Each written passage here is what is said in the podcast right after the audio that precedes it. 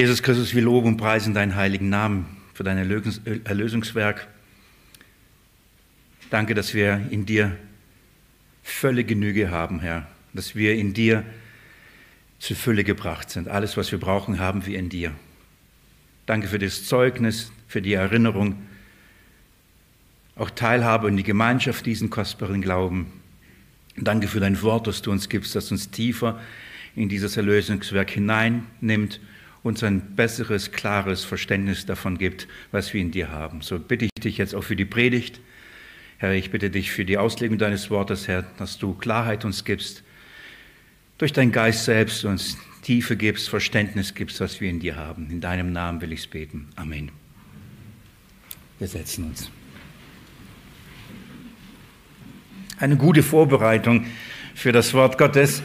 Liebe Geschwister, danke für die Verkündigung eurerseits. Danke für dieses Bekenntnis eures Glaubens an Jesus Christus. Jetzt darf ich euch ein Zeugnis von diesem Ort hier ähm, weitergeben und das, was ihr gerade bezeugt habt, versuchen etwas zu vertiefen dass wir hineinschauen ähm, in diese Tiefe, in diese Breite, in die Länge und die Höhe, die Erkenntnis Gottes, des Evangeliums der Liebe in Jesus Christus. Und ich möchte euch dazu bitten, mit mir äh, die Bibel aufzuschlagen im ersten Johannesbrief. Erster Johannesbrief und ich lade euch ein, mit mir noch einmal die Verse 12 bis 14 im zweiten Kapitel zu lesen. Wir kehren zurück zu diesem Abschnitt 1. Johannes Kapitel 2, die Verse 12 bis 14. Ich lese euch nochmal vor. Dort heißt es, ich schreibe euch Kinder, weil euch die Sünden vergeben sind, um seines Namens willen. Ich schreibe euch Väter, weil ihr den erkannt habt, der von Anfang an ist. Ich schreibe euch, ihr jungen Männer, weil ihr den Bösen überwunden habt. Ich habe euch geschrieben, Kinder, weil ihr den Vater erkannt habt. Ich habe euch Väter geschrieben, weil ihr den erkannt habt, der von Anfang an ist. Ich habe euch jungen Männer geschrieben, weil ihr stark seid und das Wort Gottes in euch bleibt und ihr den Bösen überwunden habt. Wir haben uns letzten Sonntag schon mit diesem Zwischenstück äh, beschäftigt, mit den, in gewisser Weise ein Einschub, bevor Johannes den nächsten Test schreibt und uns den nächsten Test aufzeigt, anhand dem wir prüfen können, ob wir Kinder Gottes sind, beziehungsweise nicht nur prüfen, sondern uns zu einer festeren, einer völligeren Gewissheit unseres Heils zu führen und somit eine herrliche Freude in unserem Herzen zu schenken. Es ist ein, ein, ein, ein Abschnitt, der in gewisser Weise die beiden Tests vorher reflektiert und dir und mir die Gelegenheit gibt, einfach zu fragen, finde ich mich darin wieder? Nachdem wir das gelesen haben, was Kinder Gottes ausmachen, ähm, den ersten Test und den zweiten Test, ähm, kann ich sagen, ja, ich gehöre dazu. Ich bin. Das schafft in mir Gewissheit. Das schafft in mir Freude. Ähm, kann ich das sagen, ja oder nein? Und zugleich aber bereitet das aber auch den neuen Abschnitt vor. Ab Vers 15 beginnt Johannes darüber zu sprechen, was es bedeutet, die Welt zu lieben oder eben nicht zu lieben, was es bedeutet, ähm, die zu identifizieren, die zu den ähm, Geist des Antichristen oder die vielen Antichristen Christen sind, das sind ähm, auf den ersten Blick gar, also schwierigere Abschnitte, aber in diesem Zusammenhang ähm, gar nicht so schwierig, wenn man versteht, was er jetzt in diesen Versen sagt. Also diese Verse bereiten uns sozusagen vor für den nächsten Abschnitt. Um was geht's?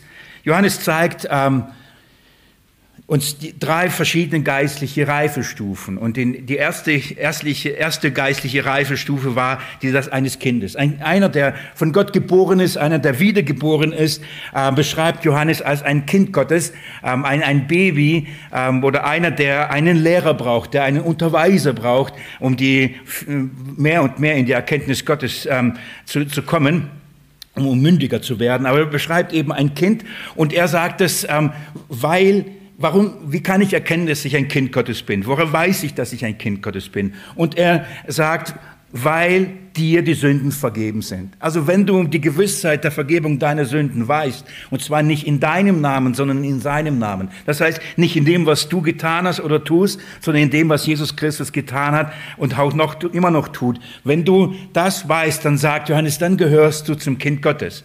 Ein Kind Gottes ist man, weil man weiß, dass einem die Sünden vergeben sind. Nicht nur vergeben werden, euch sind die Sünden vergeben. Wenn du sagst, ja, das weiß ich, dann sagt Johannes, warum weißt du das? Weil du ein Kind Gottes bist. Darum hast du diese Gewissheit.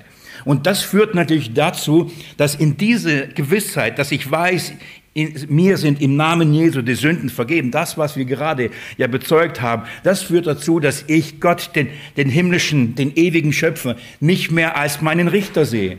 Ich weiß, ich bin nicht mehr unter seinem Zorn. Ich weiß, ich werde nicht mehr gerichtet, sondern ich weiß, er ist mein Vater. Das führt dazu, dass eben Johannes dann sagt, ich habe euch geschrieben, warum? Weil ihr den Vater erkannt habt. Ihr habt erkannt, dass Gott, der ewige, heilige, gerechte Gott, euch nicht, zürnt, nicht mehr zürnt. Er richtet euch nicht mehr. Es ist euer Vater. Ihr seid aus ihm gezeugt. Ihr seid seine Kinder. Daran erkennt man, dass man ein Kind Gottes ist, weil ich weiß, der Geist Gottes gibt meinem Geist Zeugnis und wir können sagen, aber lieber Papa. Das ist eine andere Beziehung. Und das ist äh, die, erstliche, die erste geistliche Reife, das ist der erste äh, geistliche Zustand eines Wiedergeborenen, wenn er von, von geboren ist. Aber er soll da nicht bleiben. Denn das ist, da ist man einfach ein geistliches Kind. Und so süß ein geistliches Kind ist und so sehr man Freude an einem Baby oder an einem Kind hat, irgendwann mal kommt die Zeit, dann sagt man, ja, er sollte langsam erwachsen werden, soll man mal groß werden. Ähm, ich kann mich erinnern, ich kann mich erinnern, als ich zum ersten Mal nicht nach dem Baden abtrocknen musste, meine Kinder, dachte ich, wow, als ich nicht mehr zu Mülleimer Pampers wegschmeißen musste. Das waren so Meilensteine, ja. Ich gucke niemanden an, also, das waren für mich so, so, so okay, es, es geht vorwärts. Es tut sich was.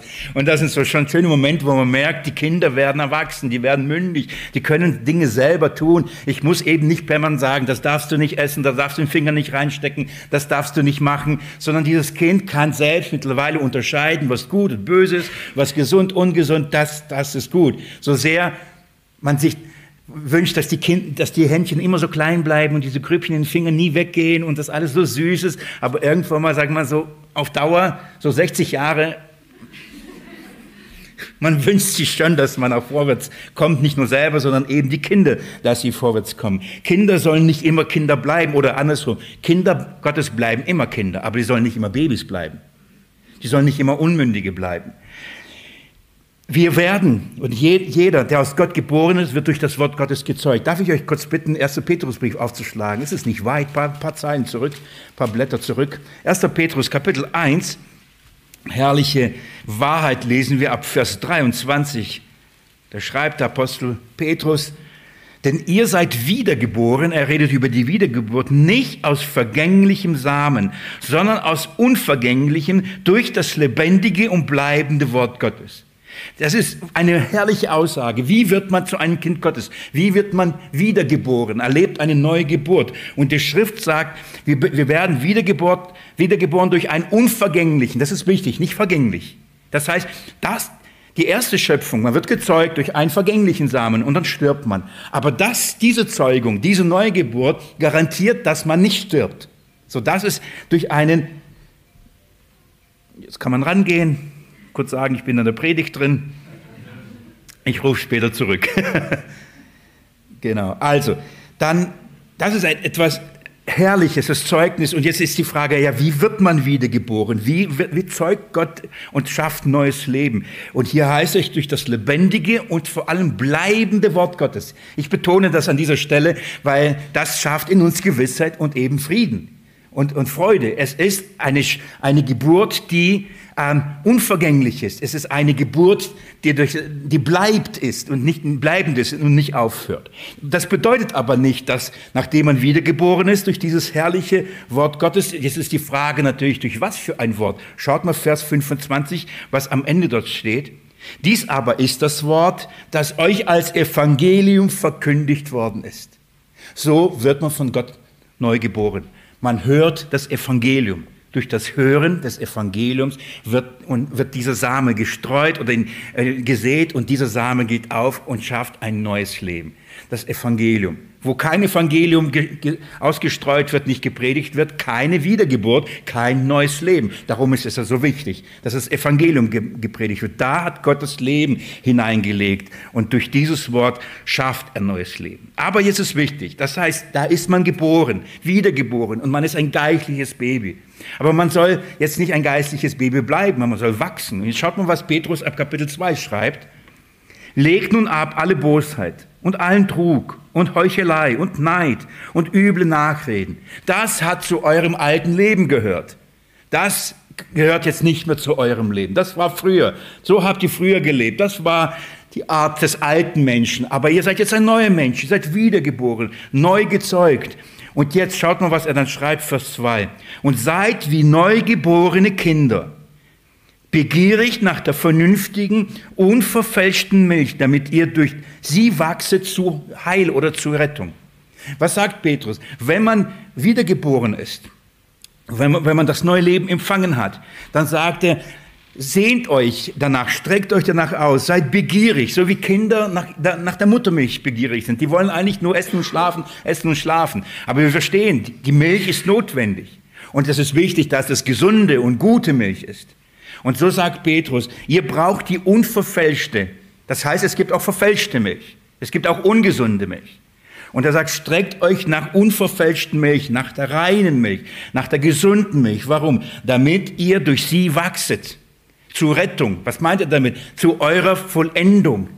Zum eurem Heil. Das ist es, was Gott mit euch vorhat. Es braucht gesunde geistliche Nahrung, in dem Fall Milch. Und bei Milch ist es so, das ist, klingt jetzt ein bisschen komisch und vielleicht ein bisschen eklig. Milch ist ja nichts anderes wie vorgekautes, gell? gekautes Essen. Ja, es ist jetzt ein bisschen einfach, gell? aber warum? Ähm, warum nicht vielleicht ein Baby ein Steak geben oder ein Mante oder irgendwas?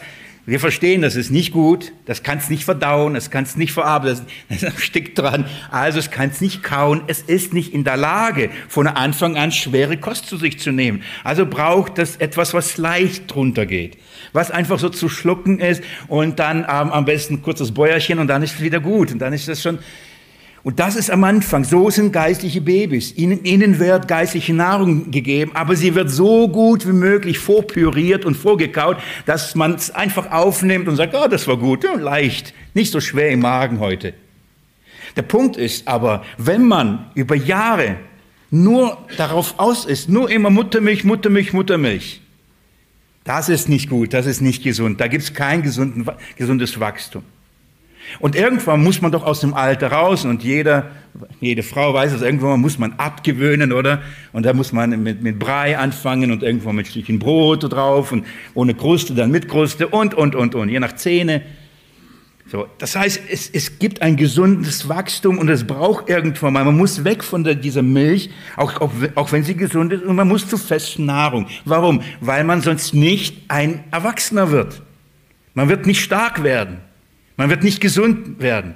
Und man wird zurückbleiben hinter seinen Fähigkeiten, Möglichkeiten, die ihn Gott in, in, den, in, den, Menschen hineingelegt hat. Man wird einfach keine großen Sprünge buchstäblich machen können. Also braucht es ähm, Wachstum. Und das ist, was die Schrift sagt. Wir sollen, ja, wir sind Kinder Gottes. Ja, wir sind neugeborene Kinder. Und ja, am Anfang sehnen wir uns und sind sehr hungrig, wie ein Schwamm, das ausgetrocknet ist nach, nach, der, nach dieser Milch. Aber irgendwann mal soll es genug sein. Irgendwann mal sollen wir Fortschritte machen und in der Lage sein, auch wirklich andere Speise zu essen und andere Speise zu vertragen. Ein gutes Beispiel, und die, ihr ahnt wahrscheinlich, zu welcher Bibelstelle ich jetzt gehe, Hebräerbrief Kapitel 5. Ähm, die Kundigen wissen, warum ich das jetzt zitiere. Ich lese ab Vers 11 euch vor. Das ist ein guter Abschnitt, um das zu illustrieren.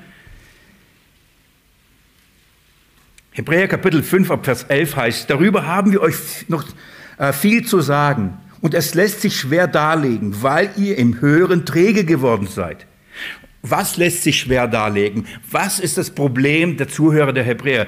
Der, der Hebräer äh, Briefschreiber möchte ihnen die Herrlichkeit Jesu, und zwar in, in, im Kontext des, des Verständnisses vom Alten Testament, dass er alle die Erfüllung von allem ist, von allen Satzungen, von allen Geboten, vom Tempel, vom Priesterdienst. Alles ist auf Christus hin und alles ist in ihm. Und das Gesetz hat keine, ähm, ist ein Schatten, ein Vorbild auf Christus und Jesus ist die Erfüllung. Und er sagt, ich würde gern mit euch über diese Dinge nach, nachdenken reden, aber es lässt sich schwer mit euch darüber zu reden, darlegen, weil ihr könnt es nicht vertragen. Ich erzähle euch und ihr denkt, hä, verstehe ich nicht brauche ich nicht, zu kompliziert. Und der Hebräerschreiber sagt, warum? Schaut mal Vers 12. Denn während ihr der Zeit nach Lehrer sein solltet, habt ihr wieder nötig, dass man euch lehre, was die Anfangsgründe der Aussprüche Gottes sind.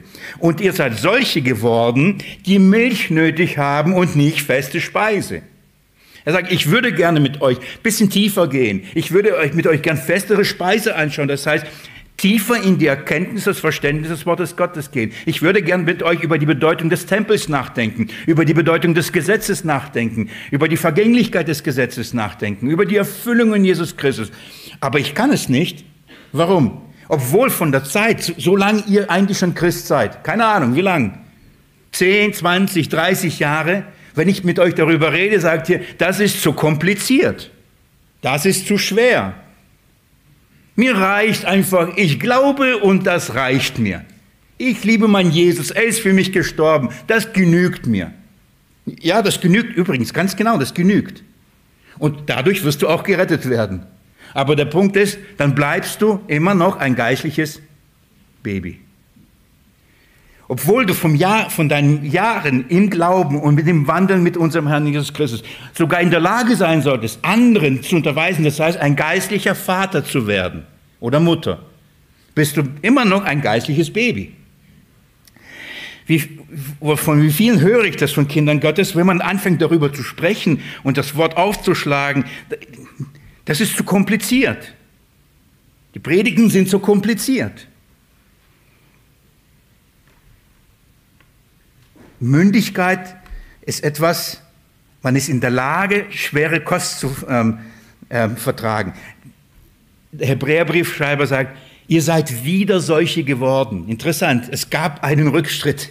Nicht ein Fortschritt, sondern einen Rückschritt. Ihr seid wieder solche geworden, die Milch nötig haben. Das heißt, es ist nötig. Das heißt, fangen wir von vorne an. Paulus sagt im Galaterbrief, ich, ich erleide wieder Geburtswehen. Ich fange wieder von vorne mit euch an. Fang, ich, mir scheint, ihr müsst diesen ganzen Prozess nochmal durchgehen, bis ihr wieder an den Punkt kommt, in der ihr nicht töricht und unwissend, sondern wissend seid. Es müssten, fangen wir, fangen wir wieder bei der Milch an. Hoffentlich bei der gesunden, aber fangen wir halt da an. Jetzt sagt er folgendes, Vers 14.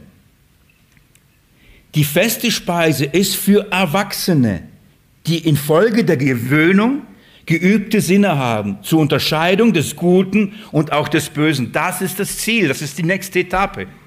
Man soll erwachsen werden im Glauben, die nächste geistliche Reifestufe erreichen. Und was ist die geistliche Reifestufe? Man, was ist ein Erwachsener? Der ist in der Zeit äh, gewohnt, hat geübte Sinne. Er ist herangewachsen. Und zwar was? Anhand des Wortes Gottes zu unterscheiden. Was ist gut und was ist nicht gut. Was verträgt er? Was ist eine gute Speise? Was ist eine nicht gute Speise? Was ist gesund? Was ist ungesund?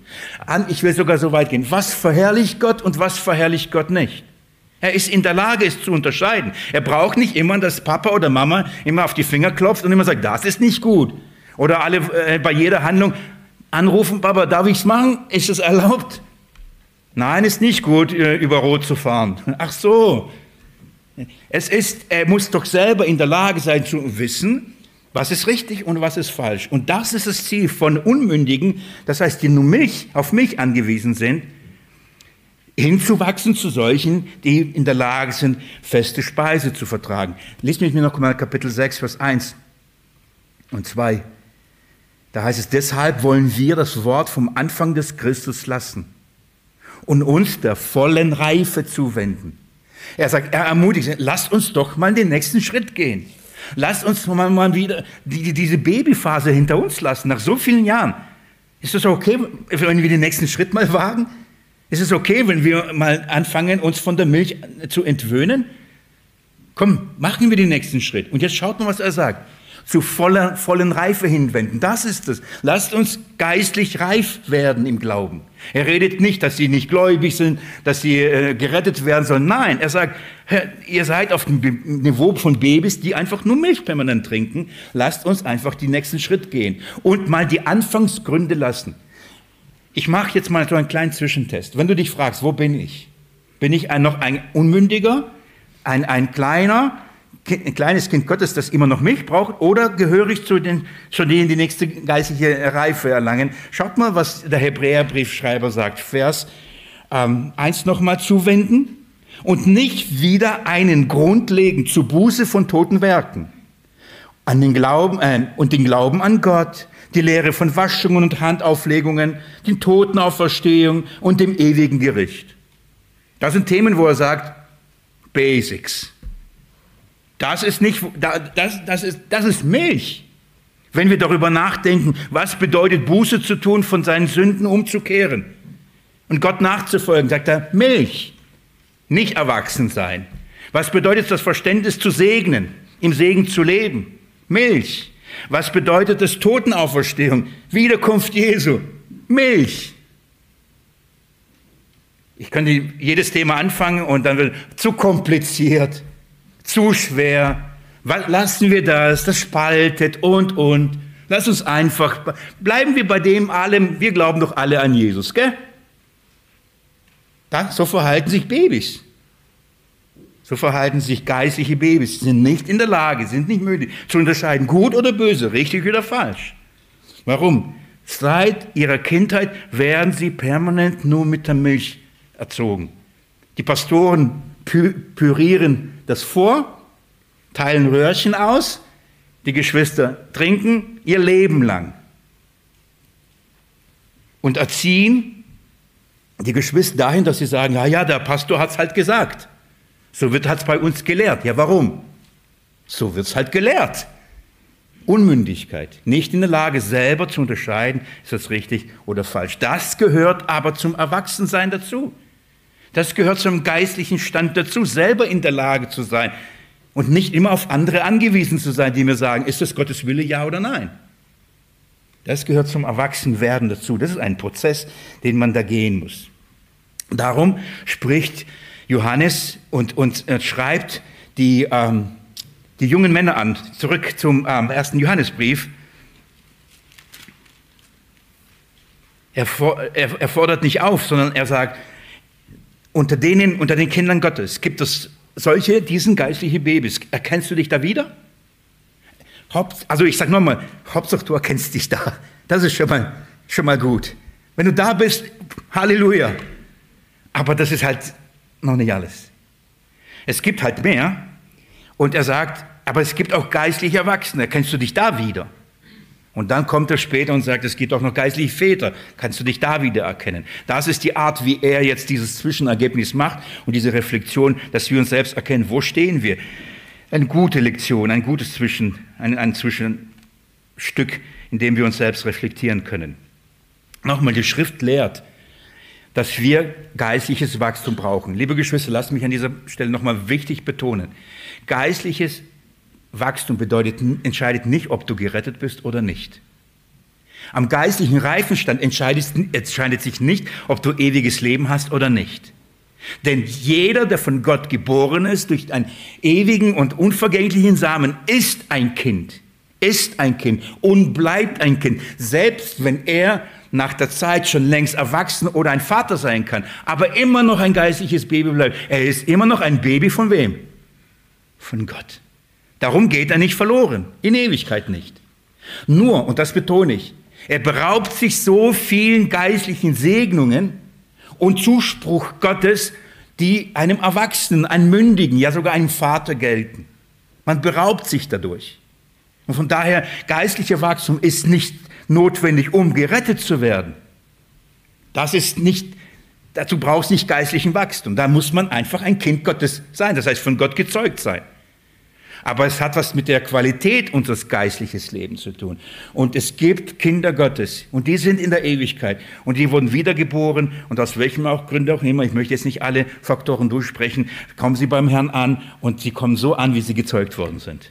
Obwohl sie vom Alter her schon viele andere hätten selbst zeugen können, Anführungsstrichen. Immer ein Baby geblieben. Aber sie kommen an. Das ist mir wichtig, dass wir diese Unterscheidung machen. Die Schrift aber fordert, nochmal, die fordert uns auf und erm-, ermutigt uns, zu der geistlichen Reife, zu einem Werden von einem jungen Mann. Was macht einen jungen Mann aus? Schaut mal, was Johannes sagt. Das erste ist am Ende von Vers 13. Was kennzeichnet einen jungen Mann? Geistlichen jungen Mann. Ich wiederhole an dieser Stelle nur ganz kurz. Hier geht es nicht um Buchstäbliche. Weil das man ja auch gesagt hat, ja doch, es geht um geistlich und auch buchstäbliche. Nein. Johannes spricht von äh, hier, er sagt nicht nur junge Männer. Er redet jetzt nicht nur buchstäblich junge Männer in der Gemeinde an. Er redet Kinder Gottes an, die aber vom geistlichen Stand entweder einem Baby gleichen oder einem jungen Mann oder eben einer jungen Frau. Und das Alter spielt in dem Fall keine Rolle. So, er spricht jetzt die an. Und was sagt er? Was macht sie aus? Woher weiß ich, dass ich ein geistlicher junger Mann geworden bin und nicht mehr ein Baby bin? Die Schrift sagt, weil ihr den Bösen überwunden habt. Das kennzeichnet einen geistlichen jungen Mann. Er hat den Bösen überwunden. Nein, nicht er wird überwunden. Nicht er überwindet. Es steht, er hat ihn überwunden. So, das muss man doch jetzt erklären, oder? Weil ich vermute, dass die meisten sagen, ja gut, und dann bin ich immer noch ein geistliches Baby. Wir müssen verstehen, was, erstens, was wird hier überwunden? Hier heißt es, der den Bösen überwunden hat. Übrigens nicht das Böse, sondern den Bösen. Wir ahnen, wer hier überwunden werden muss. Das zweite, nicht wird, er hat es schon getan. In, am Ende von Vers 14, Johannes wiederholt und sagt, ich schreibe euch, junge, äh, junge, junge Männer. Jetzt wird uns erklärt, bisschen, wir bekommen mehr Informationen. Was bedeutet das? Schaut mal, ab, äh, am Ende von 14 heißt das, ich schreibe euch, ihr jungen Männer, ich habe euch geschrieben, junge Männer, weil ihr stark seid. Was macht einen geistlichen jungen Mann und junge Frau aus? Er ist stark. Kein Baby, er ist rangewachsen, hat Kraft. Er ist stark. Was noch? Und das Wort Gottes in ihm bleibt. Er kennt nicht nur das Wort Gottes, er bleibt im Wort Gottes. Das Wort Gottes bleibt in ihm. Er hat es. Und das Letzte, und den Bösen überwunden hat. Und das ist wie eine Klammer, darum geht's. Ein, es geht darum, wie, was macht einen geistlichen Jungen Erwachsenen aus. Er ist stark genug, den Bösen zu überwinden. Wie? Durch das in ihm bleibende Wort. Er kennt das Wort. Was es bedeutet, ich will die Zeit nutzen, heute reden wir nicht über geistliche Väter, heute reden wir jetzt nur über den jungen erwachsenen Mann. Und ich, ähm, ich, ich habe wirklich viel zu sagen und ich hoffe, der Herr schenkt Gnade, dass ich das in der kurzen Zeit das euch darlegen kann, wenn es notwendig ist.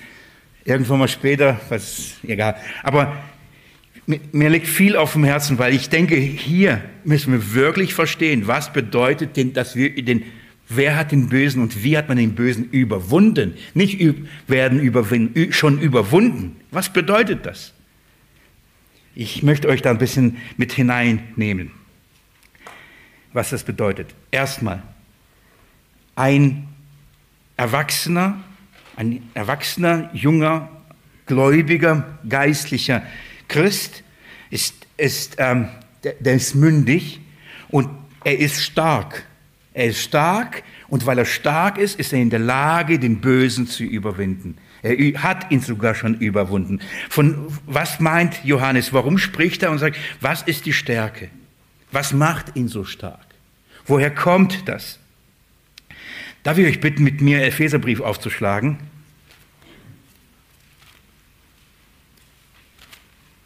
Worin ist, ist er mündig geworden? Epheser Kapitel 6.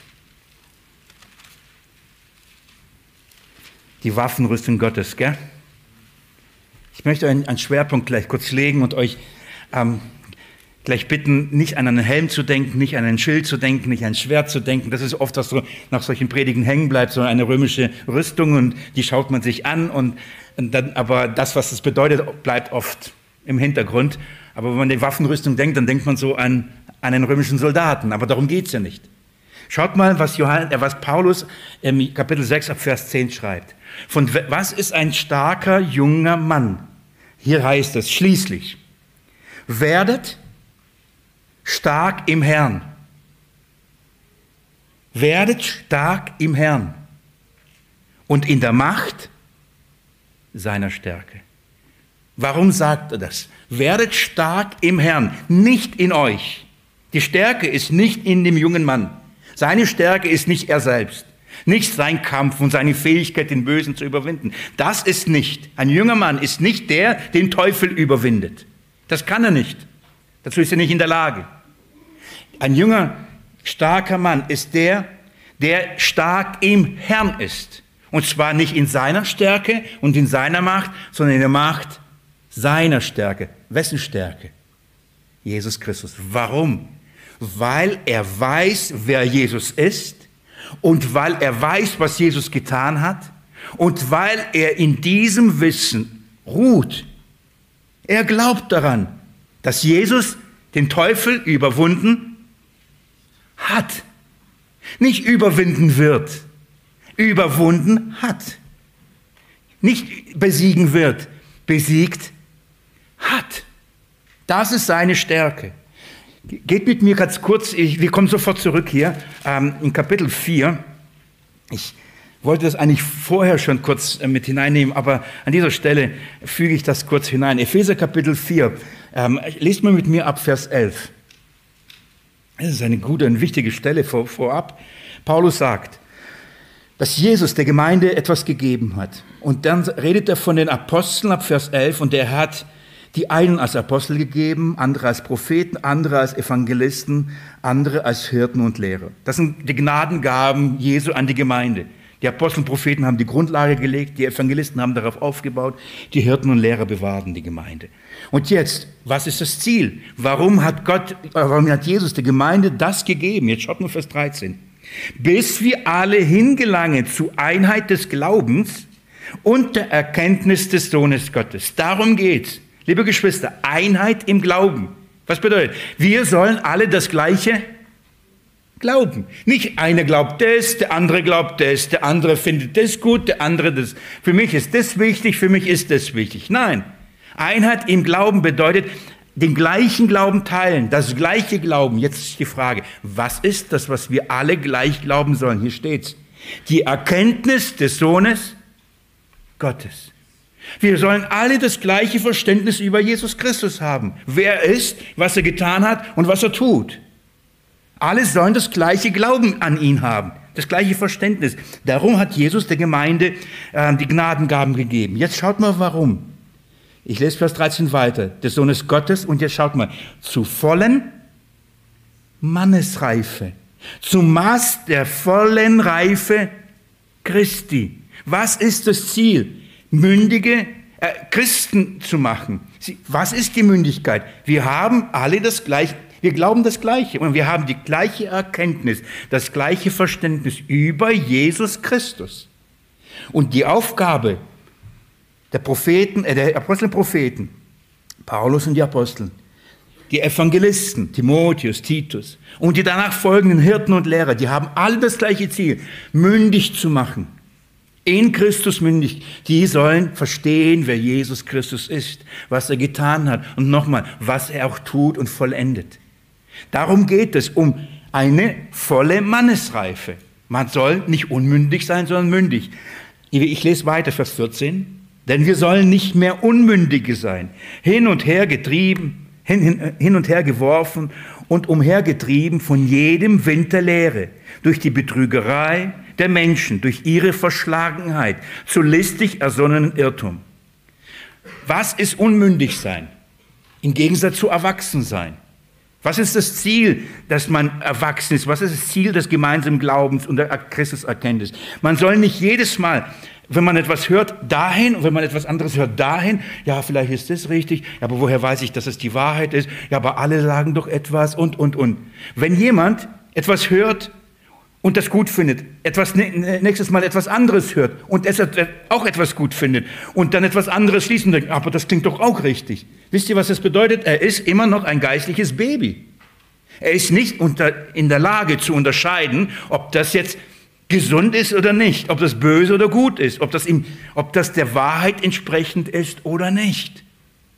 Er ist immer noch ein geistliches Baby. Wenn du in deinem Glaubensleben nach jeder Predigt in unterschiedlichste Richtungen hingeworfen wirst und denkst, jetzt weiß ich gar nicht mehr, was ich glauben soll. Was ist jetzt richtig? Dann sage ich, dann bist du kein geistlicher Erwachsener. Du stehst nicht fest. Das Gute ist, du bist immer noch Kind Gottes. Schlecht ist, du bist noch ein Baby.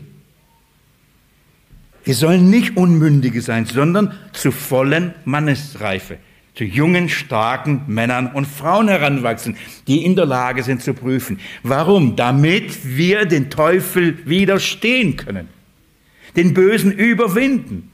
Geht man jetzt mit mir wieder zurück zu, nee, nach vorne, Kapitel 6. Kapitel 6. Ich lese nochmal Vers 10. Schließlich. Werdet stark im Herrn unter der Macht seiner Stärke. Wenn ich in meinem Glauben verstanden habe, wer Jesus Christus ist, was er getan hat, welche Stellung ich in habe, und in diesem Wort bleibe und dieses Wort in mir bleibt, dann kann der Teufel machen, was er will. Er wird mich nicht überwinden. Ich werde stehen bleiben. Ich bin mündig. Egal, wenn jemand kommt und sagt, nee, nee, nee, wenn du das tust, gehst du verloren. Sage ich, nein. Wenn der andere kommt, ja, ja, aber da fehlt dir das, du musst noch das Gesetz halten, sage ich, nein. Warum? Ich bin fest im Glauben.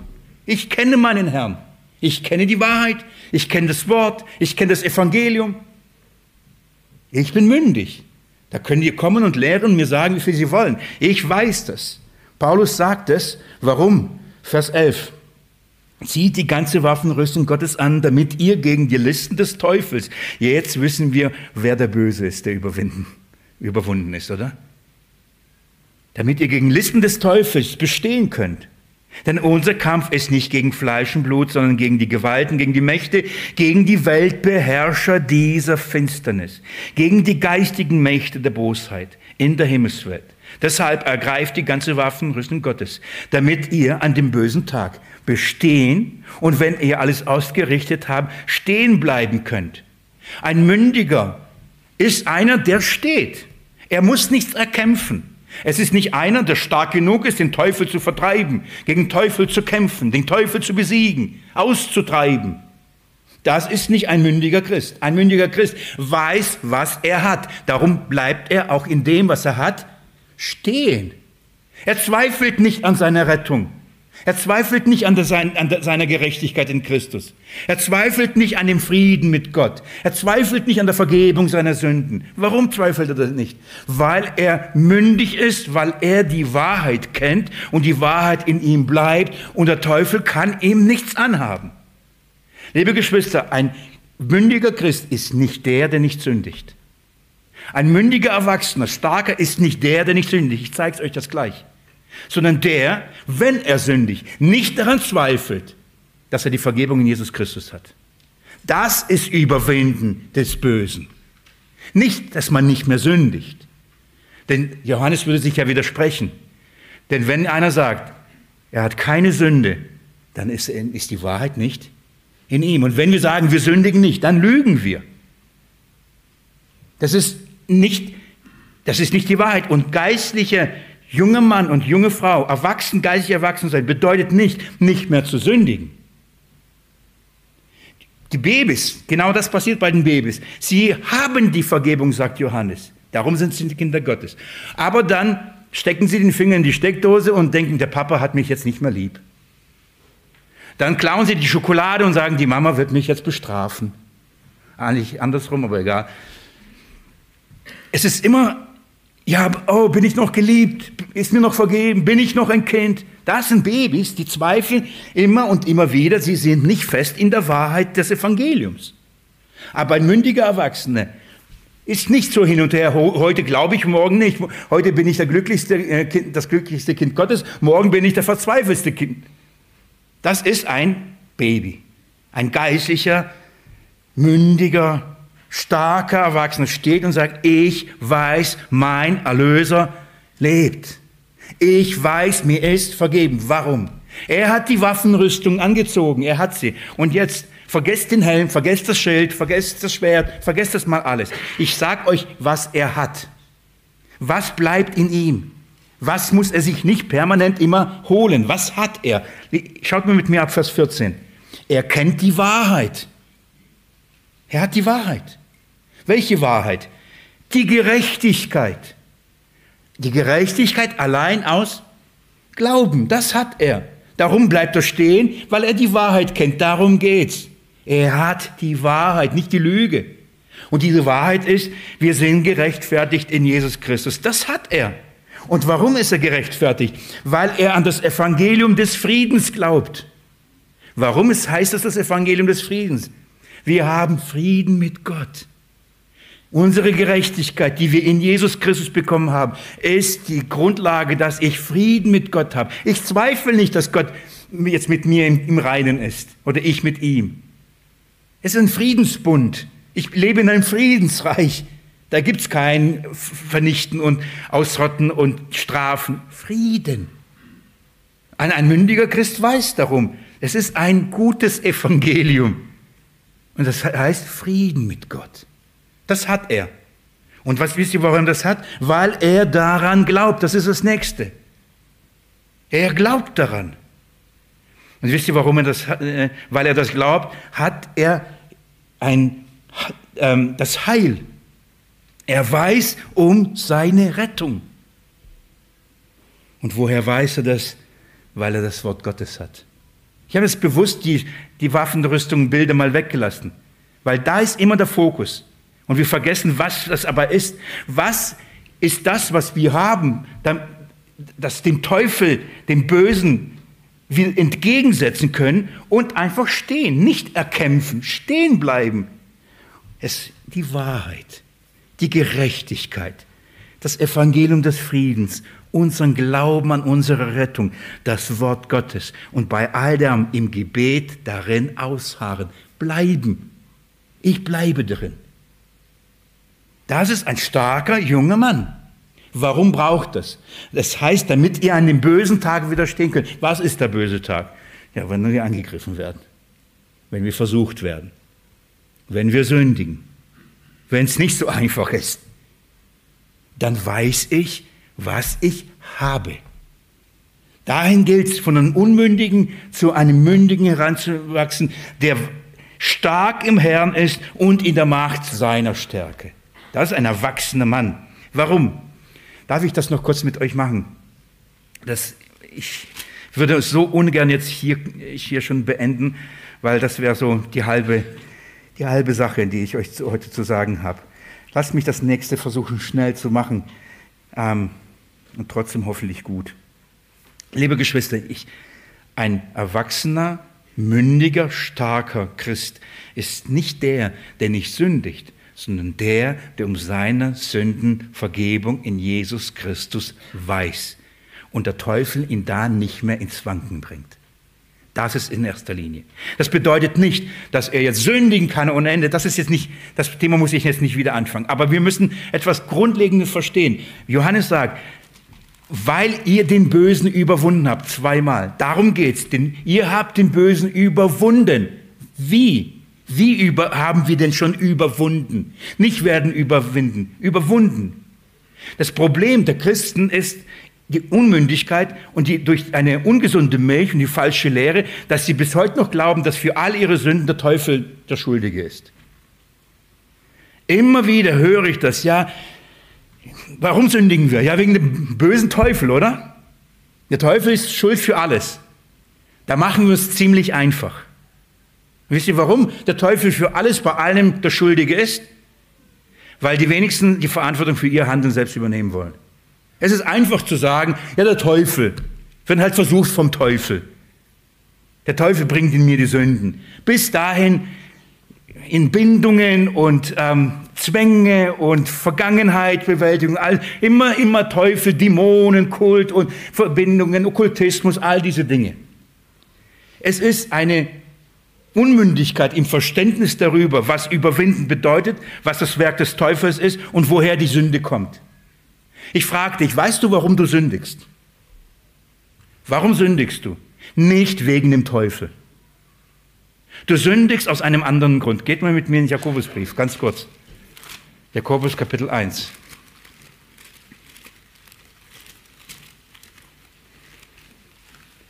Liebe Geschwister, wenn wir das nicht begreifen, werden wir nie mündig werden, weil wir die Schuld immer bei den anderen. Wie kleine Kinder. Ah, der hat mich zuerst geschlagen. Ah, der hat es mir weggenommen. Aber ich hätte, aber der. Das ist kindisches Verhalten. Das heißt, für seine Taten, für sein Handeln nicht die Verantwortung zu übernehmen und sie immer auf andere abzuschieben. Das ist kindisches, unmündiges Verhalten. Alle sind böse und ich bin nur das Opfer. Opferrolle, Opferrolle, Opferrolle. Man kommt nie raus. Man wird nie erwachsen, wenn man immer sich nur als Opfer sieht. Und das ist so, die Christen, die leben gerne als Opfer. Und zwar ein Opfer, Opfer vom Teufel. Und da frage ich, glauben wir, dass in Jesus Christus er schon besiegt ist? Dass er überwunden ist? Opferrolle. Woher, kommt, woher kommt das Ganze, was wir so tun und machen? Jakobus Kapitel 1 ist es, oder? Sorry für, ich habe es noch nicht aufgeschlagen jetzt. Ich lese ab Vers 13.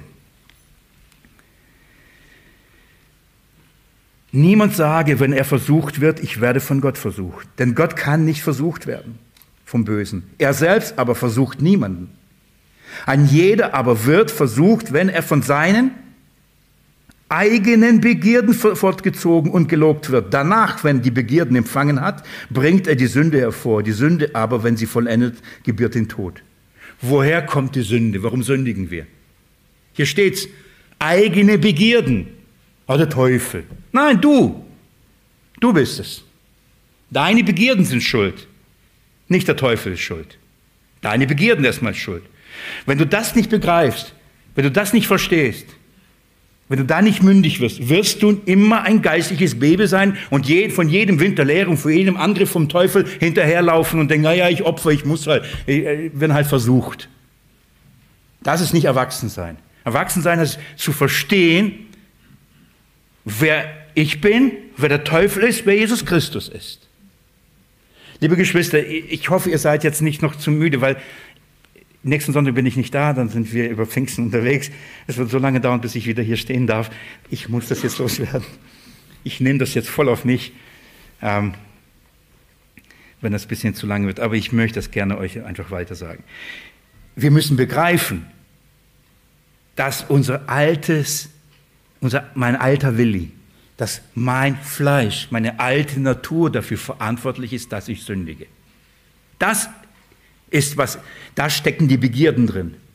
Nicht der Teufel in mir, nicht die Dämonen in mir. Mein altes Fleisch ist das Problem. Meine alte Natur ist das, ist das Problem. Römer Kapitel 6.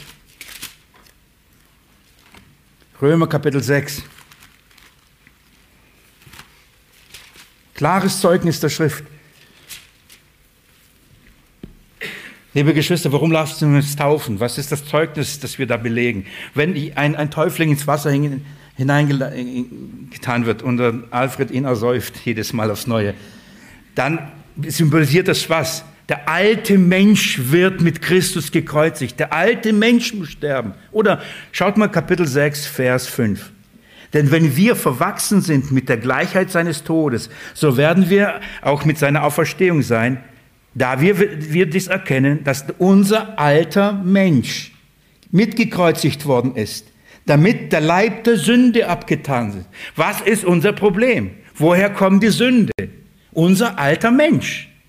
Was muss gekreuzigt werden? Der Leib der Sünde. Das ist das Problem.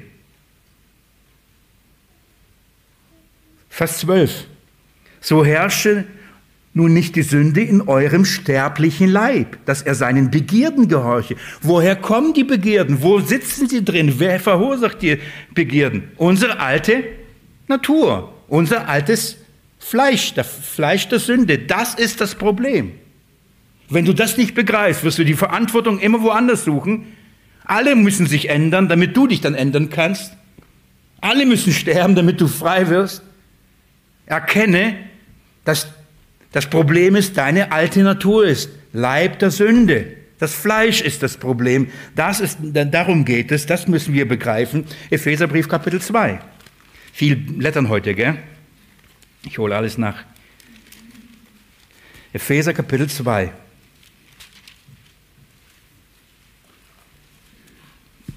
Ab Vers 1. Jetzt kommen wir zum Schlüssel zum Schlüsselabschnitt, zum Schlüsselvers. Oh, liebe Geschwister, wenn ich euch das vorlese, dann hoffe ich, ich rede zu euch als mündigen Erwachsenen. Dass ihr nicht sagt, hä, verstehe ich nicht. Ist mir zu kompliziert. Aber das ist das Niveau eines Erwachsenen, das muss er verstehen. Wenn er das versteht, wenn ihr das begreift, was ich euch sage, dann könnt ihr sagen, ah, da, Johannes spricht mich an. Wenn ihr sagt, verstehe ich immer noch nicht, dann wisst ihr, wo ihr einordnen könnt. Und das sage ich nicht in Überheblichkeit und nicht Verurteilung. Kapitel, Epheser Kapitel 2, Vers 1. Auch euch hat er auferweckt, die ihr tot wart, in euren Vergehungen und Sünden. In welchen? Euren Vergehungen und Sünden. In denen ihr eins wandelt, gemäß dem Zeitlauf dieser Welt. Das ist jetzt wichtig. Wie haben wir gelebt? Gemäß dem Zeitlauf dieser Welt, gemäß dem Fürsten der Macht der Luft, des Geistes, der jetzt in den Söhnen des Ungehorsams wirkt. Wie haben wir gelebt? Früher. Gemäß dem Zeitgeist der Welt. Was glaubt ihr, wer regiert diese Welt?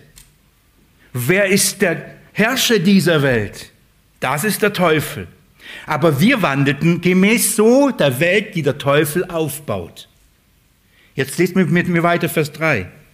Unter diesen hatten auch wir einst alle unseren Verkehr in den Begierden unseres Fleisches, indem wir den Willen des Fleisches und der Gedanken taten und von Natur Kinder des Zorns waren, wie auch andere. Jetzt seid kurz aufmerksam. Jetzt müssen wir es unterscheiden. Die Begierde, die Sünde kommt aus unserer alten Natur heraus, nicht vom Teufel nicht vom Teufel. Das sind wir. Das ist eine alte Natur. Jetzt ist es so, die sind in uns. Deswegen, wenn wir in Christus sind, sind wir aber, haben diesen Leib gekreuzigt. Das heißt, wir sind gestorben. Das heißt, wenn die Sünde kommt, die Begierden kommen, was sollen wir tun? Nicht reagieren. Wir sind freigekauft. Wir verstehen, mit Christus sind wir gestorben. Ich bin nicht mehr verpflichtet, jeder meiner Begierde hinterherzulaufen. Bin ich nicht. Ich halte mich der Sünde für tot. Das heißt, wenn die Versuchung kommt, dann diskutiere ich nicht darüber, oh, das ist aber nicht gut, das ist aber schlecht. Nein, ich reagiere nicht drauf. Ein Toter reagiert nicht. Jetzt wisst ihr, was aber der Teufel macht. Er schafft eine Welt, die in dir jede Begierde weckt. Er macht keine Sünde in dir. Er produziert nicht in dir die Sünde. Aber er hat ein Anliegen. Er kennt dein altes Ich. Er weiß dein, um dein Fleisch und er weiß, wie der Mensch tickt, wie die alte Natur tickt. Und wisst ihr, was er vorhat und was er im Sinn hat? Eine Welt zu schaffen, in der der, das, der alte Willi permanent, heute nennt man es getriggert wird, permanent die Begierden wachgerüttelt werden. Seine Begierden, meine Begierden. Wenn der Teufel weiß, der Wille hat immer Freude an Gitarren, dann wird er eine, für Wille eine Gitarrenwelt schaffen. Egal wo er hingeht, wird er immer nur was sehen. Gitarren. Und irgendwann mal sagt er, oh, ich hätte so gerne eine Gitarre. Und dann wird er sein Begierden laufen lassen, weil er gedanklich immer an die Gitarren denkt und dann sich überlegt, wie kann er sie kaufen und, und, und. Und ruckzuck ist, ist er, fällt er. Er fällt. Warum? Weil der Teufel eine Welt schafft, die in mir jede Begierde weckt. Das ist, was er tut. Er macht in mir nicht die Begierde, die ist in mir. Er schafft eine Welt, die mich zum Sündigen bringt. Er muss nur dafür sorgen, dass bestimmte Filme laufen, nur bestimmte Themen äh, werden, bestimmte Ereignisse stattfinden. Er muss nur diese Welt machen, damit in uns das Alte immer wieder angeregt wird, immer wieder angeregt wird. Und wenn ich sage, oh, der Teufel bringt mich zum Sündigen, oh, dann wirst du ihn nie überwinden. Kannst du ihn nicht überwinden, darum geht es nicht. Schaut mal mit mir, geht kurz, kurz zurück zu ähm, 1. Johannes, Kapitel 2. Seht ihr, was, ab, was der nächste Test sein wird, ab Vers 15? Darf ich euch das kurz vorlesen? Liebt nicht die Welt, noch was in der Welt ist. Wenn jemand die Welt liebt, ist die Liebe des Vaters in ihm. Das ist der nächste Test. Warum spricht er hier auf einmal über die Liebe zu der Welt? Warum? Weil das ist, was die jüngeren Männer überwinden. Was überwinden sie? Eine Welt, die der Böse aufgebaut hat, um in uns jede Begierde zu wecken. Das ist, was er macht. Der Teufel schafft eine Welt, in der Begierden permanent geweckt werden. Er schafft nicht die Begierden. Er schafft nicht die Sünde. Er schafft eine Welt, die das permanent hervorhebt. Jetzt, warum macht er das? Habt ihr euch darüber Gedanken gemacht, warum will der Teufel unbedingt, dass wir sündigen? Warum hat er so viel Freude daran, in uns die Begierden zu wecken? Was ist das so, was ist das, warum ist das so ihm wichtig und eine Passion? Wenn die Begierden in uns wach werden, was produzieren die Begierden? Sünde. Wenn die Sünde gebiert, was ist die Folge der Sünde? Der Tod. Was will der Teufel? Dass wir sterben. Warum? Weil Gott Sünde hasst. Sein Ziel ist, uns zum Sündigen zu bringen. Wer weiß, die werden sündigen, wenn ich in die Welt schaffe, in der äh, die permanent ihre eigenen Begierden geweckt werden, damit sie von Gott gerichtet werden. Das ist sein Plan. Er hasst es. Er ist verloren, er ist gefallen und er will so viel wie möglich in seinen Tod mit hineinreißen. Jetzt, er will, dass niemand gerettet wird. Er will, dass Menschen gerichtet werden. Menschen gerichtet werden, werden gerichtet durch Sünde. Also schafft er eine Welt, in der permanent die Sünde gefördert wird. Das ist, das ist, was der Teufel macht. Das ist seine antichristliche Welt. Ich gehe noch einen Schritt weiter. Wisst ihr, was er noch schafft? Er schafft nicht nur eine Welt, die dich zu Sündigen bringt, er schafft eine Religion, die dir, die dir genauso Sünden hervorbringt. Geht mal mit mir ab Vers 18 in 1. Johannes. Schaut mal, was da steht. Kinder, es ist die letzte Stunde, wie ihr gehört habt, dass der Antichrist kommt. So sind auch jetzt viele Antichristen aufgetreten. Daher wissen wir, dass es die letzte Stunde ist und so weiter. Jetzt redet er von den ganzen Antichristen, von den falschen Propheten. Die leugnen, dass Jesus der Sohn Gottes ist. Die leugnen, dass Jesus im Fleisch gekommen ist und dieses Fleisch überwunden hat, das Fleisch der Sünde. Die, sie lehren eine Lehre, welche? Die sagt, du musst etwas tun, um gerettet zu werden. Der Teufel hat ein Ziel. Er schafft eine Welt, die dich zum Sündigen bringt. Und er schafft eine Religion, die dich permanent verurteilt. Wie macht er das? Was schafft in uns permanent Sünde? Das Gesetz. Das Gesetz. Er schafft eine Religion, die dich permanent in dir was weckt? So wie die Welt in die Begierden wecken. Was weckt in dir auch noch die Begierden? Das Gesetz. Also schafft er eine Religion, das ist ja kein Problem. Er sagt, alles gut, du musst Gott gehorchen. Aber er, er bringt dazu die Menschen unter das Gesetz mit einem Ziel, in ihnen die Sünde umso größer zu machen. Und wisst ihr, was er dann macht? Er verdunkelt das Evangelium, dass keiner von euch und von, dass niemand erkennt, aber dass Jesus Christus dafür gestorben ist. Das ist sein Ziel. Er will eins nicht. Er will nicht, dass du begreifst, dass deine Sünden dir vergeben sind. Er will, dass du immer weißt, du bist ein Sünder. Schafft er eine Welt, die in die die Sünde hervorbringt. Er schafft eine Religion, in die die Sünde hervorbringt und verdunkelt das Evangelium, damit du nicht erkennst, dass du in Jesus Christus für diese Sünden Vergebung erlangen hast. Das ist, was er macht. Permanent. Was bedeutet den Teufel überwinden? Nicht indem wir nicht mehr sündigen. Das wird nie passieren. Ich hoffe, es wird immer weniger, immer weniger, bis der Herr wiederkommt. Aber es bedeutet nicht, wir werden sündlos auf dieser Erde sein. Wie überwinden wir den Bösen? Wann haben wir den überwunden? Dass wir, obwohl wir in dieser Welt leben, obwohl wir gegen unser Fleisch kämpfen, wir festeren Glauben, dass wir in Jesus Christus die Vergebung unserer Sünden haben. Wer das glaubt, hat ihn schon überwunden, denn das ist sein Plan. Glaubt ihr, der Teufel hat Interesse, oh, dass ich sündige, sündige um des Sündigen willst? Nein. Er will nicht, dass du gerettet wirst. Er will nicht, dass du Jesus Christus erkennst. 2. Korinther Kapitel 4. Was macht der Teufel? Er verfinstert den Verstand, damit wir den Lichtglanz der Erkenntnis Gottes im Angesicht Jesu Christi nicht erkennen. Der Teufel hat ein Ziel. Er will nicht, dass Evangelium erkannt wird. Er will nicht, dass das Evangelium geglaubt wird. Er will nicht, dass das Evangelium verstanden wird. Er will es nicht. Verdunkelt es.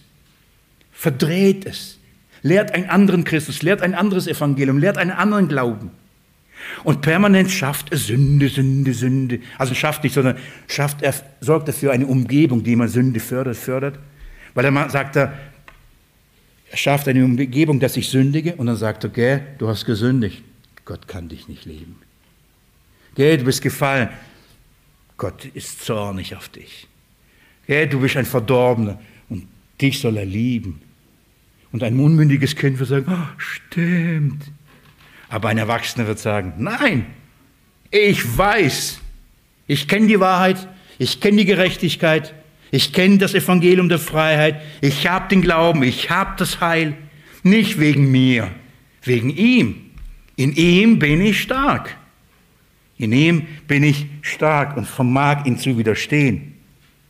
Ich schließe so, tatsächlich, ich schließe. Geht mit mir ins 1. Johannesbrief Kapitel 4. Das ist alles, was uns noch erwartet.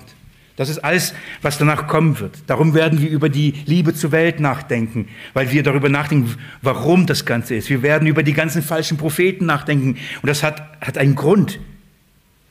Wir müssen mündig werden, wir müssen Erwachsene werden, dass all das uns nicht durcheinander bringt in Bezug auf das Evangelium. Schaut mal, in Kapitel 4 ab Vers 1 schreibt er, Geliebte, glaubt nicht jedem Geist, sondern prüft die Geister, ob sie aus Gott sind. Denn viele falsche Propheten sind in die Welt ausgegangen. Hieran erkennen wir den Geist, den Geist Gottes. Jeder Geist, der Jesus Christus im Fleisch gekommen bekennt, was das bedeutet, ich werde es noch erklären, ist aus Gott. Und jeder Geist, der nicht Jesus bekennt, ist nicht aus Gott.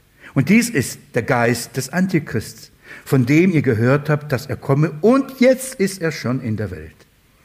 Ihr seid aus Gott, Kinder, und habt, schaut mal, sie überwunden. Nicht werdet, habt sie überwunden. Wen haben sie überwunden? Die falschen Propheten. Was lernen die falschen Propheten? Einen falschen Christus, ein falsches Evangelium. Sie leugnen Christus, sein Erlösungswerk, auf jeder auf seine Art, Art und Weise.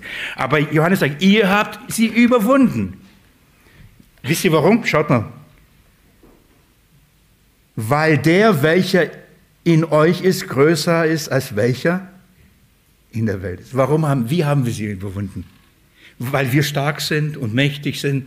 Weil der, der in uns ist, größer ist als der in der Welt ist, der Böse, der Teufel. Christus ist in uns. Wir haben ihn. Was wollen wir mehr?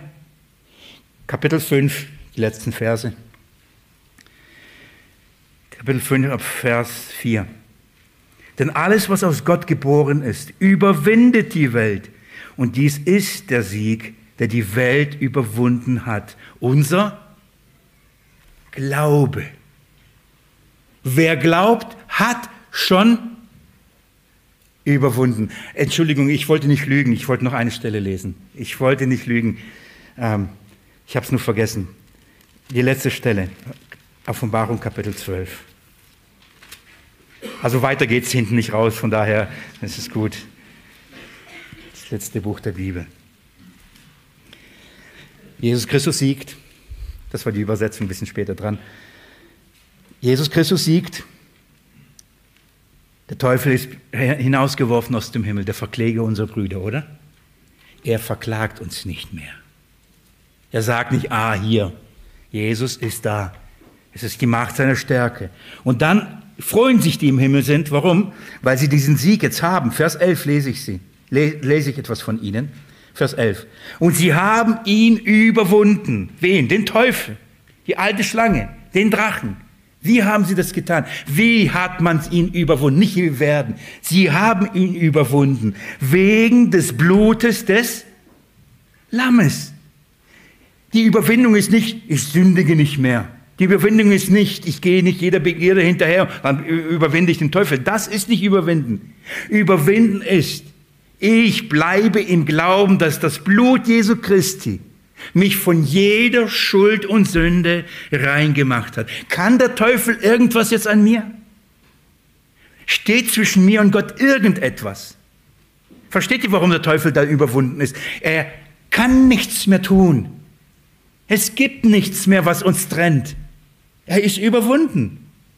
Durch das Blut des Lammes. Und, schaut mal, durch das Blut des Lammes und wegen des Wortes ihres Zeugnisses. Was ist das? das der Glaube, das Bekenntnis der Rechtfertigung allein aus Glauben in Jesus Christus. Das Zeugnis, ich glaube an das Blut Jesu Christi. Das ist die Überwindung des Teufels. Ein junger Erwachsener, mündiger Christ ist nicht der, der nicht sündigt, sondern der, der in der Wahrheit des Evangeliums unerschütterlich steht.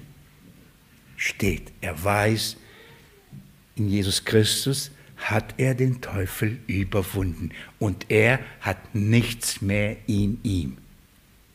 Ist das nicht herrlich? Wenn du das sagst, ja, das ist so. Das ist meine geistliche Realität. Willkommen im Club der Erwachsenen. Wenn du sagst, das fehlt mir. Nächstes Mal erzähle erzähl ich darüber mehr, wie man dahin kommt. Wie wirkt man, wie, wie wächst man da heran? Darf ich beten? Jesus, in der Überziehung der Zeit und doch ist das Anliegen so groß auf meinem Herzen, meine Geschwister im Herrn da auszurichten und in dieser Mündigkeit zu bestätigen oder sie dahin zu führen, Herr, dass wir in dir ruhen und feststehen. Ich danke dir, dass du den Teufel besiegt hast, entmachtet hast. Du sitzt zu Rechten und dein Blut genügt uns. Wir haben es heute bezeugt. Jeder, der aufgestanden ist, jeder, der das Brot und Kelch genommen hat, hat dieses Zeugnis abgelegt, dass er das glaubt. Wir haben deinem Wort gehört, welche Tiefe und Konsequenz dieses Zeugnis hat. Herr, mach uns fest in diesem Zeugnis, dass wir an den Tag, an dem wir angegriffen werden von ihm und dieser Glaube äh, ins Wanken gerät oder angegriffen wird, dass wir stehen bleiben, dass wir die Wahrheit für uns in Anspruch nehmen und den Teufel ja, widerstehen und stehen bleiben. In deinem Namen will ich es bitten. Amen.